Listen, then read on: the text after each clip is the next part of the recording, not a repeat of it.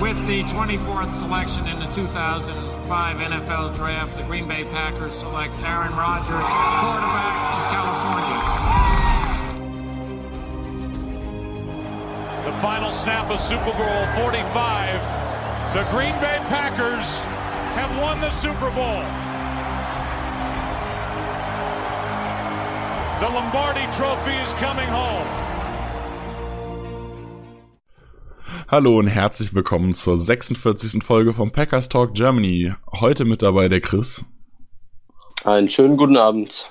Und ich, Nick, bin mit dabei. Ähm, wir schauen zurück gegen die Bears. Diese Woche geht's dann gegen die Vikings um den Division-Sieg fast schon. Ähm, nicht hundertprozentig, weil wir den auch mit einem mit einem Sieg gegen die Lions und einer Niederlage gegen die Vikings hätten. Aber zumindest um den, den zweiten Playoff-Seed, den wir derzeit im, innehaben, geht's immer noch. Wenn, dafür sollten wir im besten Fall beide gewinnen. Wenn wir den behalten wollen, ähm, ein Spiel aus den nächsten zwei müssen wir gewinnen, sonst könnten die Vikings uns überholen. Und deshalb, wie immer, das Motto, einfach jedes Spiel gewinnen. Damit funktioniert es natürlich am besten. Wir schauen mal auf die, ähm, die Bold Predictions aus der letzten Woche. Da sind wir ja nicht so, nicht so ganz hingekommen. Ähm, ich, ich, finde, ich finde, mein Ergebnistipp ist schon close und deiner ist auch nicht schlecht. Chris hat 17, 14 getippt, ich habe 24, 17 getippt. Äh, ja. 21, 13 ist es ausgegangen, sind beide relativ nah dran. Also bei beiden Scores jeweils maximal vier Punkte entfernt. Das ist voll in Ordnung, denke ich. Ähm, 7 Sacks hat der äh, Chris getippt, die haben wir nicht ganz erreicht, und zwar haben wir drei. Ähm, unser Rookie Gary hat einen Sack gemacht und Kenny Clark hat zwei Sacks gemacht. Ähm, Devante Adams, 100 Yards plus ein Touchdown. Gratulation, Chris. 103 Jawohl. hat Adams gemacht. 103.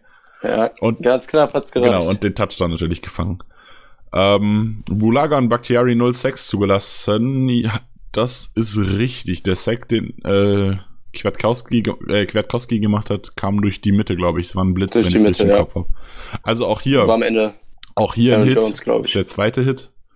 Äh, Fumble Return Touchdown hat nicht ganz geklappt.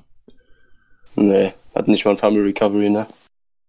Ähm, ich überlege gerade, doch einen hatten wir, glaube ich. Ähm, Trubisky hatte zwei Interceptions und ähm, Fumble, echt? Ah ja, okay, ähm, ganz am Ende das halt. Ähm, bei dem bei ah, den ja. Ja, äh, okay. pa Lateral Passes, wo dann halt quasi äh, Jamal okay, Williams ja. den, den recovered hat. Das ist in, statistisch ist es ein, ist es ein Fumble Recover. Okay, war aber nicht nah dran. Genau. Ähm, ich habe Sternberger einen Touchdown, nicht ganz. Äh, drei plus Interceptions Trubisky, hat nur zwei geworfen, auch knapp vorbei.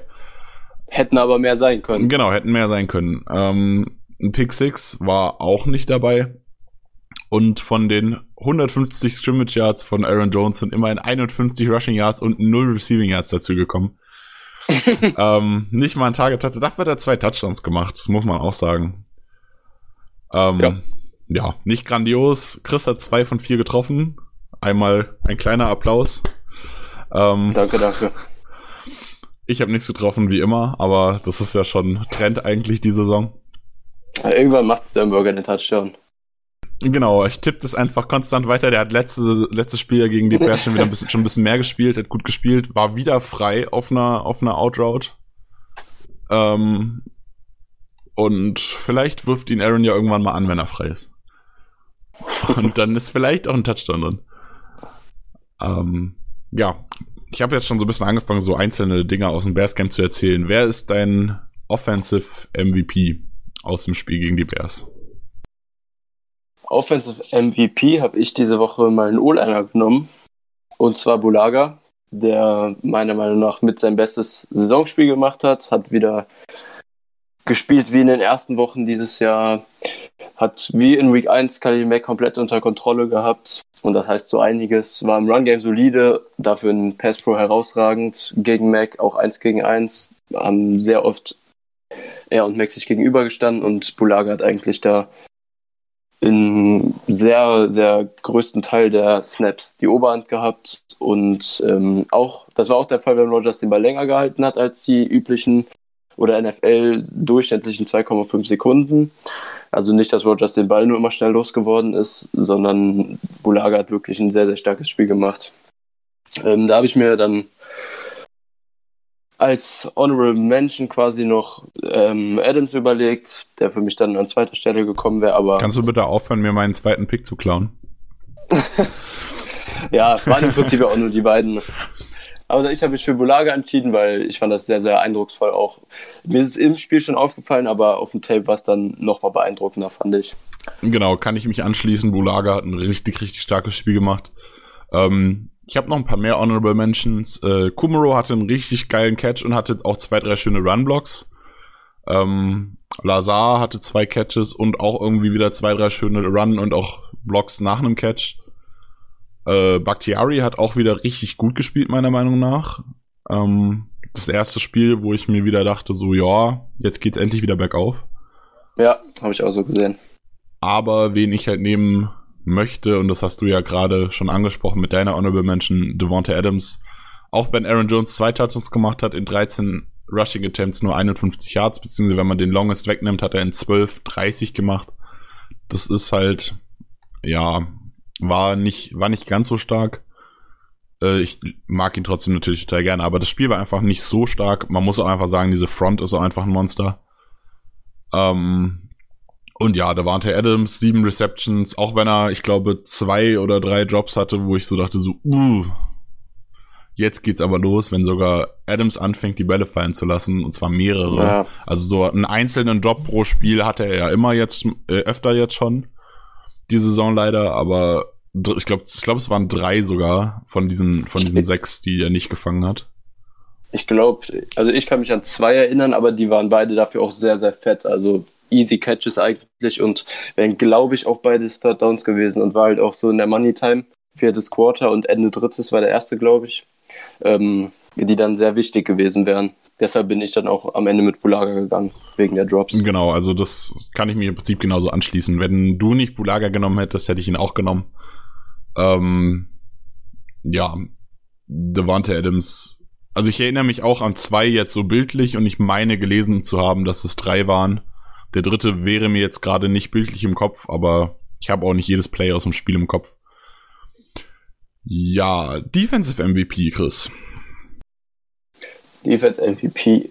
Fandest du, fandst du es einfach oder? Äh, tatsächlich. Ähm, ich bin am Wackeln zwischen drei und habe mich auch immer noch nicht entschieden, wen ich nehme. Okay. Also, also, na, eigentlich fast sogar vier. Okay, krass. Boah. Ich fand's relativ einfach, muss ich sagen. Na, dann hau mal raus. Wen hast du? Also, ich, ich hatte einige gut, aber Clark fand ich am deutlich am besten, muss ich sagen. Das war für mich ganz deutlich sein bestes Saisonspiel. Hat Cody Whitehead den Center der Bears ähm, vom ersten Step an das Lebenshölle gemacht. Ähm, hatte einige Pressures, zwei Sacks auch und war im Run-Game super dominant. Da kann man allein diesen zweiten Snap im, im Spiel ähm, wo er Terry Cohn an seinem Unterhemd das komplett lang zieht, ähm, das Tackle verlost hervorheben. Das war ein mega Play, war da innerhalb von einer halben Sekunde an Whitehair vorbei und hat den Run dann gestoppt. Und ein bisschen ähm, kleine Statistik hat Clark jetzt von seinen 15 eineinhalb Career Sacks 8 im Dezember gesammelt. Ist also so ein bisschen Mr. December. Und da hoffe ich, können wir in den letzten zwei Spielen und auch in den Playoffs danach, die wir jetzt geclincht haben durch den Sieg, ähm, noch so einiges von ihm erwarten. Ja, also Clark war für mich hier in der Defense deutlich der Beste. Über wen ich noch so ein bisschen nachgedacht habe, war Dean Laurie, von dem die Interception einfach hervorragend war und der mir auch gegen den Run sehr gut gefallen hat. Ja, kann ich nachvollziehen. Ähm, auf die Interception werde ich nachher kommen, wenn wir die Vikings vorbesprechen äh, werde ich nochmal genauer darauf eingehen. Die hatten nämlich so ein ähnliches Play. Ähm, ich bin noch so ein bisschen am überlegen. Ähm, ja, Clark war auch quasi mein Favorit, den du mir jetzt quasi so auch so ein bisschen weggenommen hast. Wen ich richtig gut fand, war Jair Alexander noch, der mal wieder ein richtig gutes Spiel gemacht hat. Ähm, Blake Martinez hatte, also ich habe im Tape ein negatives Play gesehen, alles andere war echt schon richtig gut. Ähm, wir haben vor dem, vor dem Spiel hat noch, ich weiß gar nicht mehr, wer das war, irgendwer in den Discord geschrieben, dass man Blake jetzt so ein bisschen mit der, mit dem Containment von Trubisky beauftragen sollte, was ich gar nicht verstanden habe, weil er eigentlich das gar nicht Blakes Stärke ist. Und er hat das nicht durchgängig gemacht natürlich, aber wenn er es gemacht hat, war das richtig gut, hat mir richtig gut gefallen. Der hat bei mehreren Plays total schnell äh, reagiert, hat Fehler von anderen ausgebügelt. Ähm, und war, also wirkte auf mich erstaunlich athletisch so in dem Spiel im Vergleich zu sonstigen Spielen und hat meiner Meinung nach ein richtig gutes Spiel gemacht. Okay.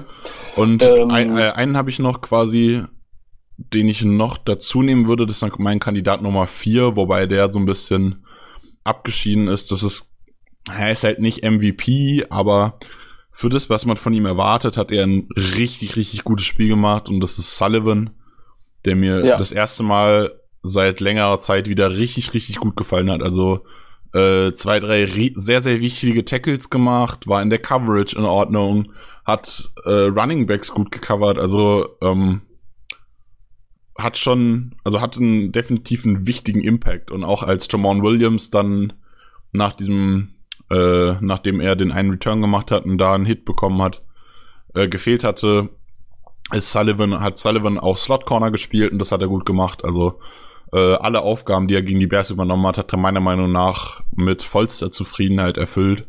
Und für das, was ich, ich so. und das, für das, was ich mir von ihm erwarte, war das einfach richtig gut. Deswegen würde ich ihn, ihn hier erwähnen wollen, auch wenn er bei mir kein Kandidat ist. Ich glaube, am Ende würde ich mich vermutlich für Blake Martinez entscheiden. Okay, krass. Ähm, ja, ihr kann ich auf jeden Fall nachvollziehen. Ich fand es jetzt nicht überragend, wie du es fandest, ähm, weil da zwei, drei Catches bei waren, die er erlaubt hat. Aber äh, die sind halt dann die sind quasi der Grund, wieso ich Blake jetzt vorziehen würde. Mit seinem einen okay. negativen Play, äh, negativen Play und Jair hatte zwei, naja, ich würde mal sagen zweieinhalb, weil das eine auch einfach eine starke Route war und stark gepasst. Auch, ja, auch wenn es sind halt auch war. gute Receiver. Genau. Und ähm, aber zu Blake muss ich sagen, wundert mich sehr, weil da komme ich dann bei den negativen Punkten noch zu. Den habe ich ähm, vor allem in Verbund, was, was jetzt gegen Pass angeht, mit den beiden Safeties, vor allem mit Amos, ist er mir ziemlich negativ aufgefallen. Gegen den Run, was du gesagt hast, auch Trubisky Contain und so, hast du recht. Ähm, hat Blake super gemacht, auch athletischer, als ich das so erwartet hatte, was jetzt so Sideline to Sideline angeht. Aber gegen den Pass habe ich da sehr, sehr, sehr viele Plays gesehen, wo ich mir dachte, mh, hm, ja. Also das da aber, das sah aber für mich, also ich, ich weiß, ich habe so ein Play im Kopf, ähm, was du ganz bestimmt meinst. Ähm, ja. Wo er, also wo er quasi eine kurze mittlere Zone spielt und eine Crossing Route geht tief durch seine Zone und er geht, er nimmt die komplett bis an die, ans Ende seiner Zone mit und dann kurz in seine Zone kommt wahrscheinlich ein Pass. Der dann irgendwie 10, 15 Yards gebracht hat, glaube ich. Meinst du das Play? Das war bestimmt auch dabei. Ich kann mich okay, nicht an alle also einzelnen erinnern. Das wäre jetzt so das, was mir da direkt in den Kopf kommt, wo ich mir dann halt denke, ja, aber das ist halt auch irgendwie halt die Schwäche dieser Zone Coverage. Ich, ja, gut, ich muss ganz ehrlich halt, sagen, je mehr ich die Packers Zone Coverage spielen sehe und je häufiger ich mich da reinfuchse, desto weniger gefällt mir Zone Coverage. Also desto mehr kriege ich kotzen, wenn ich das sehe, was da teilweise gemacht wird. Und nicht, weil die, eben nicht, weil die Spieler das schlecht machen, so wie jetzt Blake, der das nicht schlecht gemacht hat. Der hat seine Zone, den Spieler, der als erstes in die Zone kam, übernommen und hat den durch seine Zone begleitet. Und dann kommt halt ein zweiter Spieler in seine Zone und da ist halt einfach dann keiner mehr.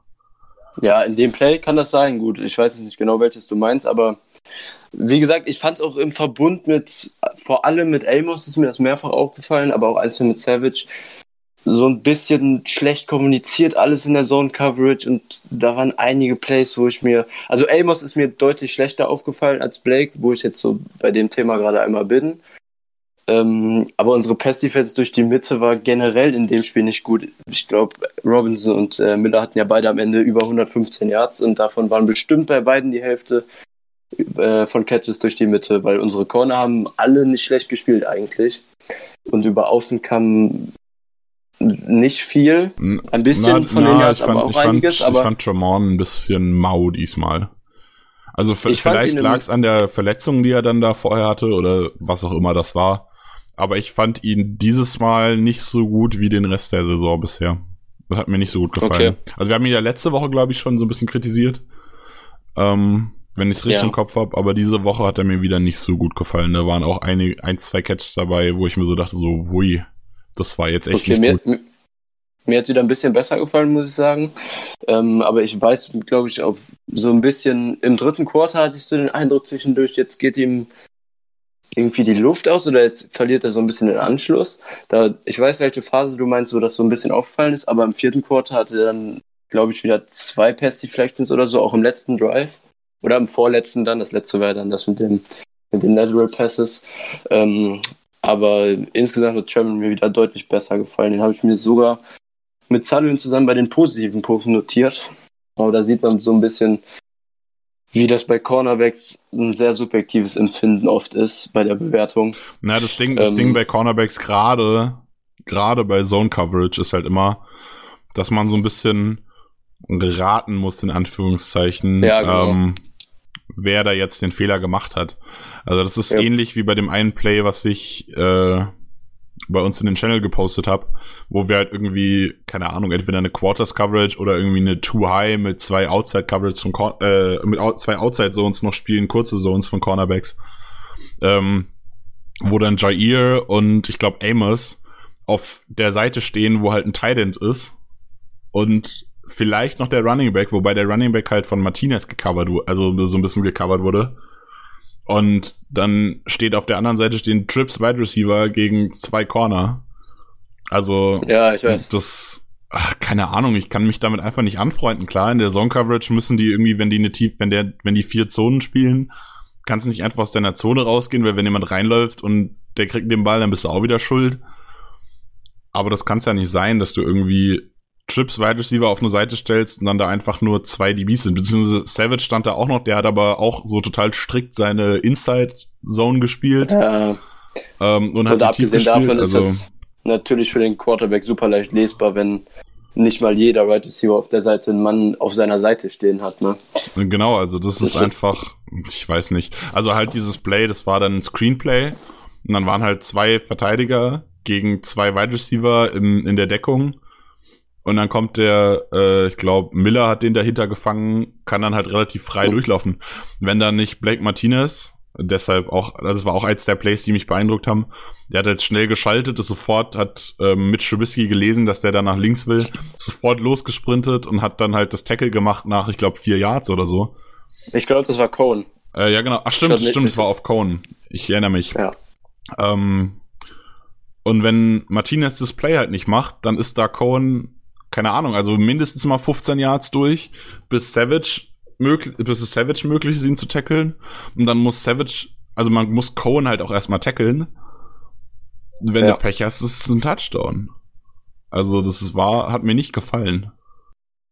Das Play, nee. Aber von Blake das Play war gut in, in, in dem Ja, Play ja, klar. Also was Blake gemacht hat, war top in dem Moment. Aber also das meine ich nur mit ja. diesem, mit der Zone Coverage. Also das ist, ach, ich find's schwierig.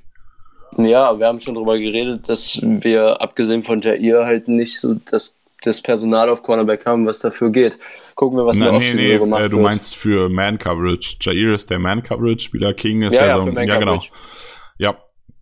Ähm, Josh Jackson ist ja auch eigentlich eher ein Zone-Coverage. Also auf jeden das Fall. ist ja dieses Ding, Josh Jackson ist ein Zone-Coverage-Guy für die Outside, also für ein Outside-Zone ja. irgendwie. Ja. Ähm, der kann auch Inside eine tiefe Zone spielen natürlich, aber das ist keiner, der im Slot halt einen Gegenspieler in Manndeckung nimmt und dementsprechend funktioniert er da halt, halt auch nicht. Genau. Ähm, aber Outside sind halt King und Jair und da hat Josh Jackson keine Chance und dann hast du es halt. Also beziehungsweise als ähm, King verletzt war, hat ja Josh Jackson Outside gespielt und hat es ja auch gut gemacht. Ähm, ja. Aber Tony Brown ja. ist, ist mir eigentlich, was Man Coverage angeht, nach letzter Saison relativ positiv im Kopf gewesen.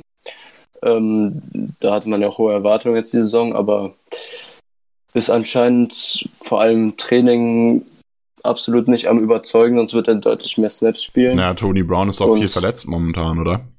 Ja, seit zwei Wochen, aber jetzt war er nicht mal auf dem Injury Report, glaube ich, und war inactive.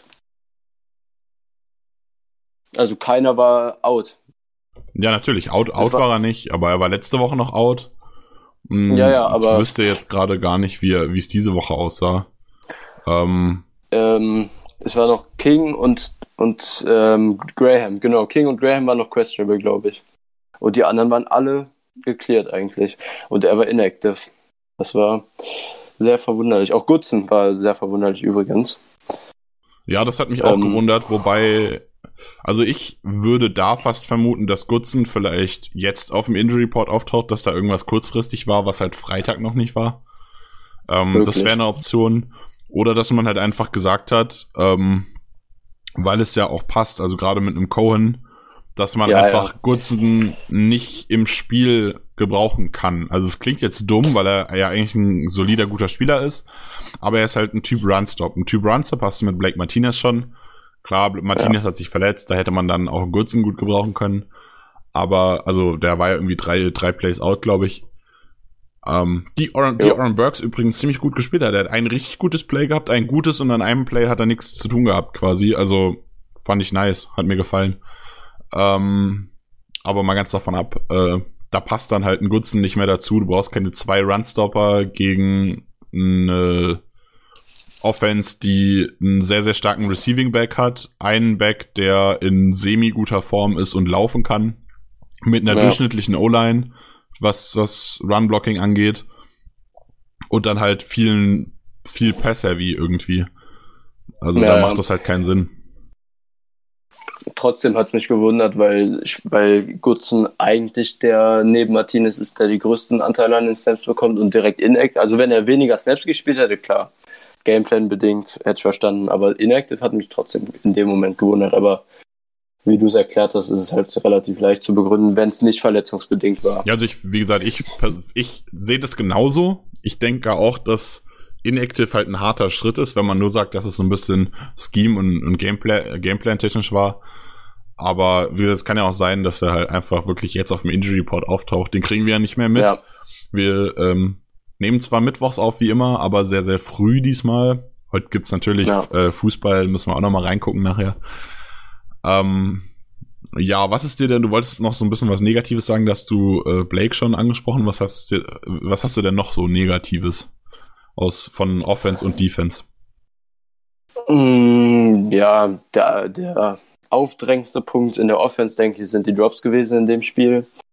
Du hast es eben schon gesagt, wenn sogar Adams anfängt zu droppen, dann ist da irgendwas schief gelaufen in dem Boah, Spiel. dieser Drop von MWS, ich kann ihn immer noch nicht Der war- glauben. Ja, das war natürlich der Höhepunkt, direkt erster Snap. Erster Snap, Wer- eigentlich fast, also vielleicht ist es kein Touchdown, aber zumindest so ein 50, 60 Yard Ding, irgendwie sowas. Ah, ähm, und gut möglich, dass es auch ein Touchdown gewesen Genau, wäre. Aber also- unabhängig davon, den muss er natürlich fangen. Läuft die Route super, läuft seinen Spielern weg, athletisch, schneller als äh, Clinton Dix und ähm, ich weiß nicht, bei welcher Corner es war, aber ist auch egal.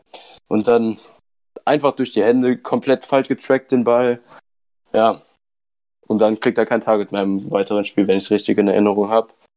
So ist das dann halt mit Rogers und ver- verdient, also pff, Also, also man muss, das, ja man muss dazu sagen, ich erinnere mich auch nur an zwei Plays, wo er anspielbar gewesen wäre. Ähm, Bei einem davon ist er erst frei geworden, nachdem der Ball schon weg war. Also er hat ja auch nicht mehr viel gespielt. Also ich glaube, er hat, ähm, jetzt muss ich das kurz nachgucken, er hat insgesamt sieben Snaps nur gespielt, nachdem er den ersten so verhauen Ja. hat. Äh, da, also beziehungsweise, wenn man dann dazu sagen muss, er war von sieben Snaps quasi zwei bis zweieinhalb frei. Ist ja auch eine gute Quote, aber wenn er halt die Bälle fallen lässt, dann hast du halt gelitten. Also da, du kannst nicht. Das ist halt kannst, Job also vor allem, weil. MBS ja schon die ganze Saison Bälle fallen lässt. Also dann hat er ja Ja. das Ding in der Endzone gehabt, wo er out of bounds gesteppt ist. Solche Sachen, Ja. das kannst du einfach nicht machen. Wenn du Deep Threat bist und du bist frei tief und der Pass kommt und der Pass kommt perfekt, dann dann musst du ihn einfach fangen. Das ist ein, du hast gerade schon gesagt, das ist das einzige, was dein Job ist in dieser Position. Fang den Scheißball. Gimo hatte dann noch, ich glaube, es war auch im ersten Drive, dann beim zweiten Third Down einen Drop. Der war nicht so schlimm wie der von MBS und auch nicht so wie die von Adams, aber auf jeden Fall auch catchable. Der nicht, war, der war schon hast. schlimm. Ähm, Fand's, fand's, ja, also der war, so er war wie der. 15 Yards tief ungefähr hinter der Goal-Line, Ja, äh, hinter der, hinter der Ja. First Down-Line. Äh, er läuft einfach nur quer, er bekommt den Ball. Und dann dachte ich mir, als ich das das erste Mal gesehen habe, dachte ich mir, er kratzt nur irgendwie den Ball. Und dann habe ich auch in den, in den Discord-Channel geschrieben, habe ich mich so gewundert, ist der eigentlich schon jemals in seinem Leben einem Ball hinterhergesprungen? Und, dachte und ich dachte mir, nein, ist er nicht. Ähm, aber mal davon ab, habe ich mir das Play dann noch zwei, dreimal angeguckt. Und dieser Ball, der hat, hält seine Hände in der normalen Position, wie man den Ball fängt. Und der Ball springt in seine Hände, aber er greift einfach nicht zu. Dieser Ball springt einfach wieder raus. Ja. Also, das ist ein Pass, der war ein bisschen hoch, aber Geronimo ist groß. Der war voll catchable, der fängt, fällt in seine Fanghände und er greift einfach nicht zu. Und das ist halt, wenn da der erste Drive für drauf geht, weil du dann das Short Down nicht gefangen hast. Uff. Wenn es nicht Uff, Timo ja. gewesen wäre, hätte er wahrscheinlich wie, also wenn es MVS gewesen wäre, hätte er dafür auch keinen einzigen Target mehr bekommen im Rest des Spiels, glaube ich. Wenn es nicht ja. Timo gewesen wäre, der irgendwie sowohl, der ja auch ganz gut im Runblocking ist und deshalb beim bei LeFleur gut im Kurs steht und bei Rogers ja sowieso ganz gut im Kurs steht, trotz seiner ganzen Drops diese Saison. Glaube, dann hätte der den Rest des Spiels auch nur noch 5, 6, 7 Snaps gespielt. Hm. Ja, naja, Drops waren auf jeden Fall ein dicker negativer Punkt in dem Spiel, der sehr herausgestochen ist. Ähm, ein Ding, was ich ähm, interessant finde, was du dazu sagst, ist noch Aaron Jones in Pass Protection in dem Spiel. Ähm, nee, ich sag mal gar nichts. Was sagst du dazu? Ich glaube, zwei Sacks waren ähm, waren, waren, oder zumindest drei Pressures habe ich gerade im Kopf, die alle über ihn kamen am Ende bei einem Blitz. Ähm, ja, sag mal was, komm. Ähm, es war eins, ich glaube, es war der Sack und es war ein Pressure, wenn ich es richtig im Kopf habe. Ähm, ja, der Sack war auf jeden Fall dabei. Ja, schwierig. Ähm, also zum einen muss man sagen, es ist super schwierig. Ich erinnere mich gerade nicht mehr 100% an den Sack, aber ich glaube, ich weiß, wie es grob im Prinzip kam Kwiatkowski einfach durch die Mitte und Aaron hat ihn aufgenommen und wurde dann einfach zurückgeschoben in Rogers, oder? War das der? Ja, ja, ja genau. Ähm, äh, Kwiatkowski war in dem Moment super schnell und die laufen halt frontal aufeinander. Es ist schon schwierig. Zumal ich mir, das haben wir, glaube ich, während des Spiels schon, schon mal ausdiskutiert, ich bin mir nicht sicher, ob das geplant war, dass er den da aufnimmt. Eigentlich dachte ich, der läuft, soll durch die Mitte eine Route laufen und dann irgendwie so eine, so eine Outroute hinter der O-Line oder sowas. Ja, okay, ähm, aber das ähm, gehört ja zu seiner Aufgabe dann. Ja, klar, aber wenn, kommt, wenn der Blitz so kommt. Und dann muss ich sagen, er hat Rogers noch Zeit gegeben. Ja. Aber, naja, also eigentlich muss, also das Ding ist, wenn Rogers nicht mit seinem Kopf wieder voll auf Devante Adams gehongen hätte, sondern auch mal auf die andere Seite geguckt hätte oder irgendwie mehr vom Feld wahrgenommen hätte als nur Adams, dann hätte er gesehen, dass der Blitz kommt und er den Ball wegwerfen können. Das heißt nicht, dass Rogers, ja. das heißt nicht, dass Rogers alleine schuld war. Die Pass Protection von AJ in dem einen Player war echt nicht so nice. Aber er hat Rogers eigentlich genug Zeit gegeben, um zumindest den Ball loszuwerden. Ich glaube, ich habe noch einen weiteren Quarterback-Hit im Kopf, den er verschuldet hat. Das war, glaube ich, Buster Scrine bei einem Corner-Blitz, ähm, wo man das dann auch nicht auf Gewicht oder Stärke schieben kann. Äh, daran erinnere ich mich gerade nicht, da kann ich nichts zu sagen. Ja, da, das war ganz deutlich. Das habe ich mir noch ein paar Mal angeguckt, so zwei, drei Mal danach. Das war ganz offensichtlich mangelnde Technik im Pass Protection, weil ähm, ja, wie gesagt, es ist kein Linebacker wie Kwiatkowski, der durchkommt und mit Stärke einfach Aaron Jones nach hinten, hinten drückt, in Rogers rein halb, sondern es war halt ein Cornerback und Scrine ist jetzt auch kein Schwergewicht. Ähm, da war auf jeden Fall deutlich mangelnde Technik zu sehen. Also in dem Spiel war das für mich sehr auffällig und wir haben ja vor ein paar Wochen darüber geredet, dass da, ich weiß nicht mehr welche Seite das war, aber dass Aaron Jones da der highest graded Pass Protecting Running Back war. War, glaube ich, Anfang der Saison. Ja, auch, ne? weil er irgendwie seit Mitte, Ende letzter Saison, glaube ich, keinen äh, keinen Pressure nicht mal mehr zugelassen hat, glaube ich, wenn ich es richtig im ja. Kopf habe. Ja, also da habe ich in dem Spiel jetzt nochmal deutliche Unterschiede zu Unterschiede zu Jamal gesehen. Ja, ähm, da, da muss man aber halt auch dazu sagen, Aaron Jones hat dann relativ schnell nach dem Spiel auf Twitter auch geschrieben, äh, dass es kein gutes Spiel war und er sich da defensiv, äh, definitiv verbessern muss. Wo ich mir dann ja, so denke, so, ja. ja, ist okay, macht es und dann wird es schon. Also ich finde ich finde es ja. allgemein so geil bei AJ. Ähm, der sagt, der, der trainiert irgendwas und dann wird es einfach um Längen besser.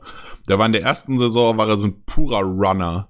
Dann hat er gesagt, er will seine Pass Pro verbessern Dann hat er die, den Sommer dran gearbeitet, dann hat er Anfang der Saison noch ein, zwei Spiele struggle und dann geht's halt, ging halt dieses Streak los, mitten in der Saison.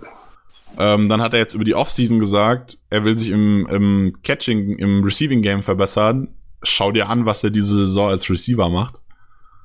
Einer der besten der Liga. Genau, also nicht in jedem Spiel. Äh, jetzt dieses Spiel hat er, wie gesagt, gar kein Target bekommen. Aber also da sind Spiele dabei, wo der voll abgeht als Receiver.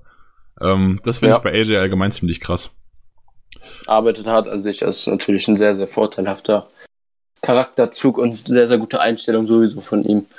Aber so kommt er auch rüber, finde ich, bei allem, was man von ihm sieht, Interviews, also was so Work Ethic angeht. Mir fehlt jetzt das deutsche Wort gerade dafür. Äh, Arbeitsmoral ist er sehr vorbildlich. Alles, was ich da mal sehe und höre, auch auf Social Media, ist bei Aaron Jones sehr, sehr positiv.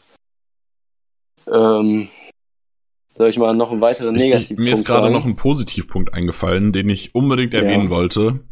Ähm, die Pro Bowl Roster sind, sind draußen, was ich irgendwie jedes Jahr wieder dumm finde, dass die Pro Bowl Roster rauskommen, bevor die Saison überhaupt vorbei ist. Ähm, aber äh, Zedarius Smith ist kein ist kein Pro Bowler, nur Alternate, also First Team Alternate, glaube ich. Ist aber auch egal, er ist kein kein Pro Bowler. Dafür ist Khalil Mack Pro Bowler. Khalil Mack, keine Frage, ist stark und bla.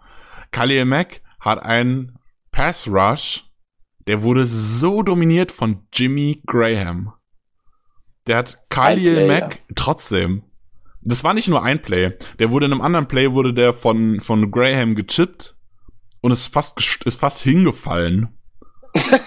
Da rechnet man ja Also- unbedingt mit das. Also ohne Witz, Khalil Mack wurde von Bulaga dominiert. Khalil Mack wurde von Bakhtiari dominiert. Khalil Mack wurde von Mercedes Lewis dominiert. Und in anderthalb Plays quasi sogar von Jimmy Graham. Khalil Mack hat Ja. gegen uns wahrscheinlich, also ich habe nicht so krass viel Bears geguckt, aber in jedem Spiel war er immer besser als diese zwei Spiele gegen uns. Ähm, Der hat gegen uns wahrscheinlich das schlechteste Spiel seiner Karriere gemacht. und wird danach in den Pro Bowl gewo äh, gewotet. Und Zedarius Smith, der die höchste Pressure Rate in der ganzen NFL hat, glaube ich. Der ist kein Pro Bowler, das ist doch Schwachsinn, ey. Diese, diese Ja, Pro Bowl Scheiße ist, so nervig. Ja, es ist halt ein Fanvote, und aber das Ding ist halt, es geht beim Pro Bowl darum, wer in dieser Saison am besten war. Und da zählt dann auch kein Prestige-Level, also sollte kein Prestige-Level von, von Khalil Mack zum Beispiel zählen. Und sie hat ohne Diskussion eine bessere Saison als Mack. Da kann man sich wahrscheinlich jede Statistik zu angucken. Ich, äh, ich zähle jetzt mal hier keine Stats auf, aber sie sollte eigentlich in allen Statistiken besser sein, vor allem was Pass Rush angeht. Und äh, da sieht man an sowas dann halt wieder sehr stark, wie, wie voreingenommen und unprofessionell das Pro Bowl Voting eigentlich so ist. Naja, Also man halt- kann es auch, äh, auch ein gutes Beispiel für die, für die Pro Bowl Votes sind, ähm, ist David Bakhtiari, der seit Jahren Ja. in Bombensaisons spielt, nie in den scheiß Pro Bowl kommt. Und jetzt, wo er seine schlechteste Saison spielt für seine Verhältnisse, also wirklich nicht gut spielt für seine Verhältnisse, jetzt kommt er in den Pro Bowl, weil er bei den äh, Dingsbums, bei den äh, Milwaukee Bucks, glaube ich, ne? Das ist das Basketballteam, ne? Weil er Ja, da ja. Bier äxt und die, und die Crowd in Gang bringt. Das ist geil, das macht Spaß. Und aber deshalb, also das ist halt dieses Popularitätsding. Der war Jahre, Ja, ja. kannte den keine Sau und deshalb hat es der keinen interessiert. Und der hat immer nur die All Pros eingesammelt und nie den Pro Bowl. Und jetzt, wo er eine schlechtere Saison spielt, aber bekannter ist, jetzt ist er Pro Bowler. Das zeigt eigentlich ganz genau, wie gut diese Pro Bowl Votings sind. Ja. ja, also auf dem Pro Bowl muss man, wenn man Spieler so bewertet und irgendwie argumentieren will, was, was die Leistungshöhe der Spieler angeht, braucht man beim Pro Bowl nicht wirklich was als Argument anbringen. Das äh, sind die All-Pro-Teams schon deutlich mehr zu nennen. Und letztes Jahr war Bakhtiari first im All-Pro und nicht im Pro Bowl. Also das, ich, ich weiß nicht, ob er der Einzige war, der, bei dem das passiert ist, aber ich kann es mir gut vorstellen, weil das ist eigentlich sehr, sehr unwahrscheinlich. Und äh, Mason Crosby ist auch noch als, als äh, nicht Pro Bowler, aber als äh, First Team Alternate. Auch absolut, unver auch absolut unverständlich. Äh, Will Lutz ist ein guter Kicker, keine Frage. Will Lutz hat mehr po Punkte gemacht als Crosby, aber von der Field Goal Trefferrate ist Crosby einfach mal so viel besser. Und Will Lutz Ja. kickt in einem scheiß Dome. Der spielt in einem geschlossenen Stadion. Das ist absolut nicht Ja. vergleichbar zu acht Spielen die Saison in Lambeau Field. Ja. So ist es. Ansonsten sind Rogers und Bakhtiari drin. Und auch Rogers ist ja jetzt mal so, wenn man sich das neutral anguckt, äh, nett gemeint, dass er in den Top 3 in der NFC dabei ist. Ganz, ganz Ähm. lustig fand ich diesen Videozusammenschnitt äh, YouTube Pro Bowlers und dann war Bakhtiari wie das Bierex und Rogers wie er verkackt beim Bierexen. War, war wunderbar, hat mich wirklich wieder gefreut. Ja, gut. Aber gut, Und dann, ähm, äh, Machen wir, machen wir weiter. halt. Du hattest, glaube ich, noch was Negatives, wo ich dir gerade so ein bisschen reingesprungen bin mit Jimmy Graham gegen Khalil Mack. ja, können wir direkt bei den Titans bleiben, die überhaupt keine Rolle gespielt haben in dem Spiel gegen Backup-Linebacker. Natürlich werden die nicht nur von den Linebackern gecovert, auch von Safeties, aber Linebacker machen einen großen Teil der Titan Coverage aus und Naja, naja Graham hatte vier Targets, ja, ähm, wir haben wovon, drei Titan Catches für elf Yards Ähm, in dem Spiel. wovon einer, und das werde ich gleich auch nochmal gegen die Vikings aufgreifen, so ein dummer Pass die Line of Scrimmage lang war. Wo der Linebacker Jo. schon da ist, bevor der Pass Warum? ankommt. Ich weiß nicht, wie man so, wieso man sowas wirft. Das haben die Chargers Ja. auch ganz oft gegen die Vikings gemacht und die Vikings haben da null zugelassen, weil ich hoffe, dass wir das nicht weitermachen. Dann Ja, kam weiß dann, genau, dann kam auf Graham das eine überworfene, einen hat Graham, glaube ich, fallen gelassen und dann kam dieser super weirde Pass, wo Graham frei war und klar, Rogers kriegt Druck von vorne und da kommt ihm einer entgegen, der ihn dann danach auch umgeballert hat, glaube ich. Aber Rogers unterwirft Graham einfach mal um drei, vier Meter und wird fast gepickt, wenn der Linebacker den Ball fangen könnte. Und Kwiatkowski war das Äh, richtig ja, Glück ja, also ganz komisch irgendwie. Dann Ja, Tonyan hat einen fallen lassen, einen Catch hat er gehabt und Lewis hatte einen designtes Play auf Lewis nach außen, wo dann glaube ich äh, Adams Ja. vorgeblockt hat, wo ich mir dann auch so denke, ja, ja. Adams kann zwar gut blocken, aber gerade wenn du siehst, und das ist mir auch richtig krass aufgefallen, die Bears haben sich total auf Adams fokussiert. Wenn Rogers in Richtung von Adams gespielt hat, äh, geschaut hat, dann war der zweite Wide Receiver auf der Seite total irrelevant. Also da, da Ja. sind eins, zwei Catches bei rumgekommen. Ich glaube, der eine auf Gmo, ähm, der auf Kumaro, da ist auch Adams in der Ecke gewesen und der Corner von Kumaro hat sich so ein bisschen in Richtung, Ad, äh, in Richtung Adams äh, ziehen lassen, weshalb Kumaro Mhm. frei war. Ähm, das ist mir richtig krass aufgefallen. Gerade dann ist es doch Schwachsinn, Kumaro, äh, äh, Adams vorblocken zu lassen für irgendwas. Weil dann ist da noch ein Corner, den er blocken muss und der Safety ist auch schon quasi da, weil er davon ausgeht, dass Adams den Ball bekommt. Also, ja, aber halt ein designtes Play, um wenig Yards auf, äh, Ja. Und das war dann auch 5, 6 Yards, war okay, ne? ja, war okay, aber verstehe ich halt auch nicht so richtig. Also gerade dann auf Lewis, der ja auch Ja. Also Lewis ist ja auch ja, das niemand, der halt- irgendwie dann dir da krass Yards draus macht, so wie Kumaro das gemacht hat. nee, aber sollte, das war ja auch nicht die Intention. Na, Aber gut, Titans hatten, hatten keine große Rolle in dem Spiel, wie gesagt. Ähm, und das, obwohl Smith und Trevathan beide nicht dabei waren. Naja, Naja, aber allgemein das Passing-Game war halt auch einfach echt nicht gut. Also ähm, Nee, genau, klar, klar. da waren halt, wie gesagt, diese irgendwie, keine Ahnung, ich glaube, mit dem von Tonyan und dem von Graham waren wir irgendwie bei sieben oder acht, äh, sieben oder acht Drops oder so. Äh, Ja. Was fast die Hälfte von denen sind, was ungefähr die Hälfte von denen sind, die incomplete waren, was echt traurig ist. Aber Mhm. wenn ich mir angucke, Rogers Stats, die wie gesagt nicht nur Rogers ge- deshalb so schlecht sind, aber 16 von 33, das sind nicht mal 50 Prozent, für 203 Yards und einen Touchdown. Puh. Ist nicht gut. ja, Und äh, Rush, Rushing war auch nur ganz knapp genau auf 100 Yards und da sind 23 gehören schon Rogers davon. ja. Also Ja, genau. Den Punkt wollte ich gerade auch ansprechen. Run Game war ähnlich wie in Week 1. Ein sehr, sehr kleiner Faktor in der Offense. Man hat die Anwesenheit von Akeem Hicks wieder sehr gespürt, leider, der natürlich gegen uns zurückgekommen ist. Der übrigens ein richtig gutes Spiel gemacht hat. der auch einfach sich Ähm. nach dem halben Spiel verletzt hat, den Ja. Arm, wo er sowieso die Verletzung hatte, nochmal verletzt hat und hat einfach Ja. trotzdem weitergespielt und hat trotzdem dominiert. Was ist das für ein Monster, ey? Das ist so ein Der Tier. ist, oh, der ist auch so ein bisschen underrated, der Kerl. Uff, Auf jeden Fall. der ist auch leider richtig gut. Mich ärgert es immer. Das Fall. sind so Spieler, die kann man eigentlich nicht nicht geil finden, aber dann spielen sie bei den Bears. Oder wir, ist halt ein Bär. wir ja. werden nachher noch wahrscheinlich zu einem kommen, der auch die Line spielt bei den Vikings, der auch so underrated Ja. und so gut ist. Den wirst du bestimmt erwähnen. Ähm, Bestimmt. ja, so noch was, was dir aufgefallen ist, außer dem Run-Game oder? Ähm, ja.